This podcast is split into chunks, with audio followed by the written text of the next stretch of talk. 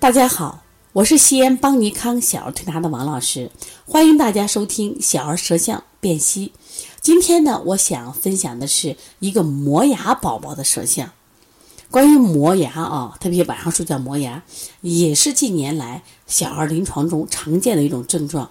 虽然这个磨牙啊不是什么大病，但是呢，我觉得对孩子的牙齿损害不好，而且呢，它一定是身体的症状。就是出身体的阴阳不平衡了，它能出现这种症状。那么在这个中医里边，对于这个睡觉呀，它其实是一个阳藏阴之态。什么意思？就是说，啊，阳藏在阴里边，应该睡的时候是静的，不该有动的。但磨牙是什么呀？是动的。那么对于这个呢，它有很多的这种解释，认为是晚上睡觉磨牙呢是心神在动。为什么？心者火也，开窍于舌。从这个角度跟谁有关系？是不是跟心神？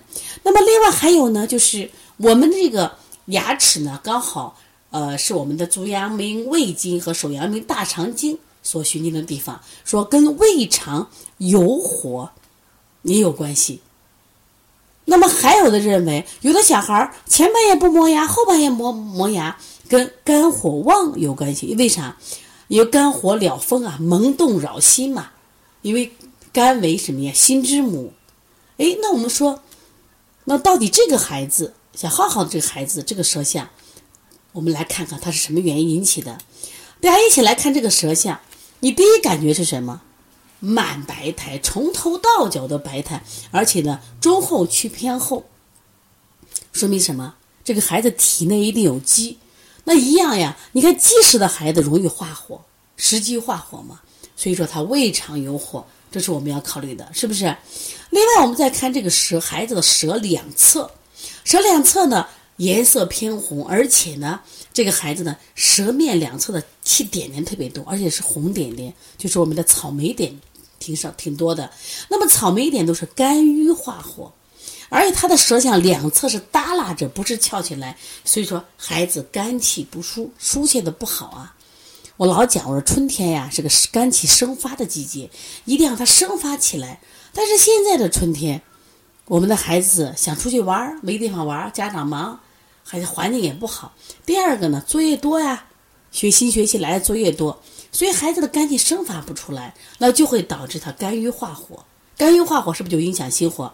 他这个舌头呢，因为这个孩子本身有点舌系带的问题，因此舌尖我们看不到。但是我们能往前看，他的前心肺区的点儿也非常红，也是非常红的。所以这个孩子的就是磨牙，既有胃肠之火，又有什么呀？心肝之火。那我们就要调怎么调？那么他的胃肠之火到底吃的多有火呢，还是吃的不多有火？家长说最近吃的。不多，好像这个孩子吃的不多，容易积食。你看他整个舌面是鼓着，所以说我们要疏肝健脾。中间呀，疏肝既要疏肝，既让它生发，还要健脾助运，疏肝健脾来做，不是一味的清热，不是说一味的清胃经啊、清大肠。他的胃肠之火是因为他的脾功能太弱了，是因为他的肝气生发不起来，导致的脾功能更弱造成的。所以疏肝健脾，所以少不了的穴位像。搓摩胁肋，摩丹田，敲打腿内外的肝胆经，是不是？这是少不了的穴。为什么？第二个，我去想真正治疗他的磨牙，除了我们推拿，一定要带孩子出去，在大自然中去玩，跟小朋友去玩，心情舒畅了，肝气生发了，脾的功能加强了，他的磨牙就会好很多。长期磨牙对谁不好？对牙齿不好，同时对肾也不好。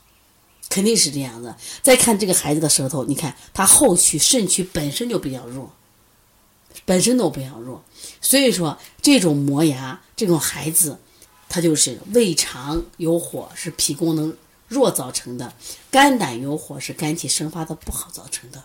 所以通过舌象，我们学习辩证，能给予我们正确的思路。为啥？舌象比较直观，你再联系孩子的一些表现，哎，思路正确了，我们的推拿手法。跟上效果是不是特别好？所以希望大家呢，我一定要多学习舌象。那么今年我们在五月份，五月二十号左右，我们将有一场就是关于辩证的饕餮大餐，三天两夜，就大家怎么看舌诊，就面对面教大家手诊、面诊，特别是脉诊，这次我们课程就做的非常的细致。我们希望我们能跟更多的家长和我们小儿推拿同行，在辩证上一起走得更好，让我们的这个调理水平提高更快。另外，大家想买舌象书的话，也可以加我们的微信幺七七九幺四零三三零七。如果有问题咨询我，也可以发舌象过来，我的电话是幺三五七幺九幺六四八九。